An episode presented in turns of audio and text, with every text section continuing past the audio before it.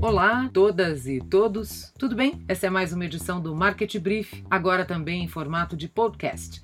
Gostou do primeiro? Escreve pra gente, conta o que você achou e, claro, assine para receber os assuntos mais quentes da semana no seu e-mail toda segunda pela manhã. E por aqui hoje o que rolou de mais importante no mundo do marketing, da comunicação, universo digital e muito mais nos últimos dias. Uma pesquisona realizada pela Accenture traçou o perfil do CMO, o Chief Marketing Officer, ou só líder de marketing mesmo para os íntimos? O levantamento ouviu 935 diretores de marketing e 564 CEOs de empresas com faturamento de pelo menos 500 milhões de dólares em 17 segmentos econômicos. O estudo mostra os executivos de marketing hiper relevantes ou hyper relevantes que diabo seria isso, Eduardo? Na prática, são aqueles considerados mais inovadores que privilegiam de alguma forma a experiência dos clientes. Em resumo, aqueles que assumem para si as resoluções, as formas diferentes de abordar os problemas, criando valor e provocando um efeito inovador em cascata na empresa. E olha, trata-se de um grupo bem pequeno, cerca de 17% só dos executivos foram caracterizados dessa forma. Caracterizar.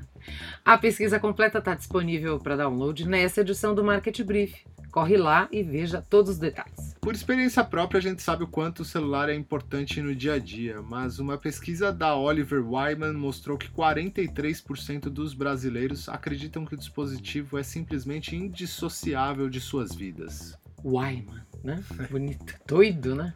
As pessoas estão loucas, elas levantam e vão dormir ao lado do aparelho. Só 8% dos entrevistados dizem que o smartphone não passa apenas de uma ferramenta snob, né?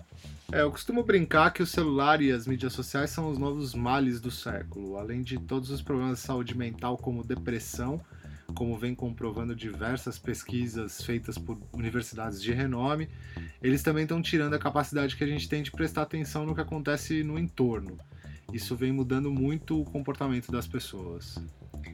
Não posso opinar sobre comportamentos. Achou que era de graça, querido? Achou errado. O Facebook confirmou essa semana que a partir do ano que vem, o WhatsApp deve passar a exibir anúncios para os usuários. Será que eles vão vir em forma de sticker? Hum, podia, né? Seria uma interessante, pelo menos. A gente se divertiria um pouco. É. Mas o pessoal do Vale do Silício não dá ponto sem nó. O WhatsApp foi comprado principalmente porque ele dava acesso ao que os usuários continuavam conversando num ambiente privado, fechado. Agora o Facebook precisa rentabilizar essa plataforma de alguma maneira. Vai sobrar para nós, né? Como sempre. Estamos vendo a imprensa definhar ao longo dos últimos anos. Tá bem difícil conseguir criar modelos que parem em pé e simplesmente paguem as contas. Mas tem gente corajosa e disposta a encarar o desafio, né? É, tem duas novidades aí. Uma foi o Antibabel, já lançado pela Sandra Carvalho, que passou muitos anos na Abril e é um canal que traz cur textos curtos para serem lidos rapidamente e que contextualizam temas variados.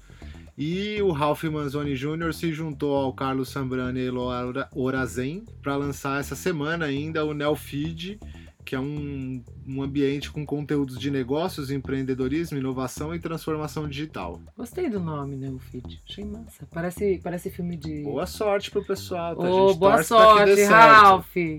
Nossa, faz tempo que a gente não vê o Ralph.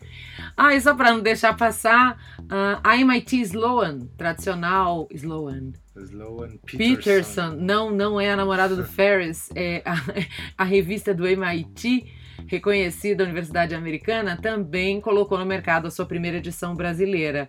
Se você quiser conferir, no Market Brief você pode fazer o download da revista, corre lá. E o mundo de influenciadores digitais so sofreu mais uma bomba aí esses dias. É, ele já anda meio estremecido e até as plataformas passaram a repensar o modelo de negócios e de trabalho com eles. Mas a real é que a casa está caindo. Tem um caso especial que chamou a atenção aí nessa semana. Uma influenciadora digital chamada Ari. Ari? É, Ari, Ari, não sabemos publicava looks do dia em seu perfil no Instagram. chegou a ter mais de 2 milhões e meio de seguidores. E mesmo com toda essa audiência e prestígio, ela conseguiu vender pouco mais de 30 camisetas ao lançar a sua marca própria de roupas. É muito merreca, né? Parece que a gente tem uma bolha aí prestes a estourar o tempo todo. Né? Você colocaria mais de 30 pessoas na sua festa de aniversário? Eu e o Edu Falaschi. Edu Falaschi, isso. É, esse é o problema que a gente vê hoje com as empresas que olham só para os principais números dos influenciadores. Tem, inclusive, também está lá no Market Brief, vai lá conferir, um artigo publicado pela We Are Social que mostra por qual razão esses influenciadores estão perdendo a relevância nos últimos tempos. É bem, bem legal esse artigo, vale a pena. Já li e minha filha já leu e disse que é muito bom. Minha filha número 5. Minha filha número 5. Falando nisso, né? Falando em acabar a mamata de influenciador, vai acabar a sua mamata também, querido estudante. Não, não, não são os cortes.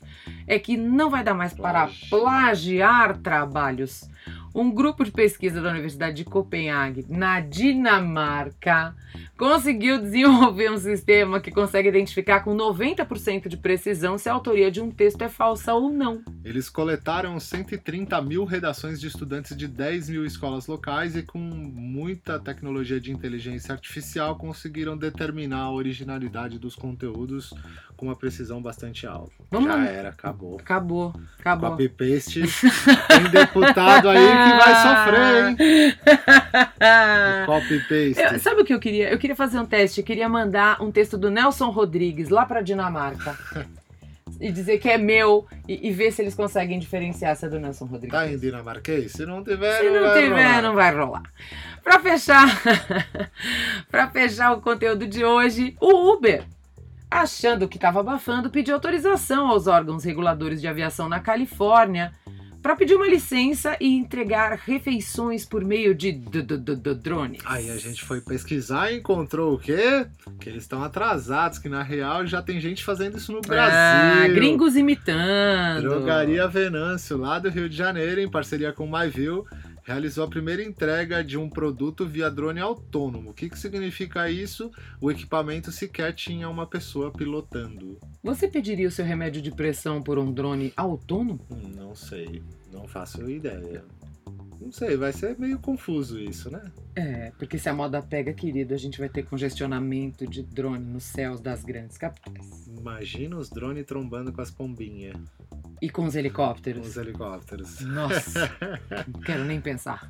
Essa foi a segunda edição do Market Brief em podcast. Tem muito mais. Falar podcast. Podcast. podcast. Você e o Supla. É, Eu e o Supla. Tem muito mais na edição que os assinantes recebem e, e quando eles se inscrevem no canal. Todas as segundas-feiras eles recebem ali por e-mail as o principais creme notícias. De la creme. É, tem bastante coisa nessa edição. A direção, óbvio, sempre da Aline Sordilli, com a valiosa colaboração de Helena Sordilhas. As irmãs gêmeas Sordilli. Isso. O nosso informativo conta com uma curadoria bem especial de informações sobre tecnologia, mercado, tendência, estudos, uma agenda poderosa e muito mais.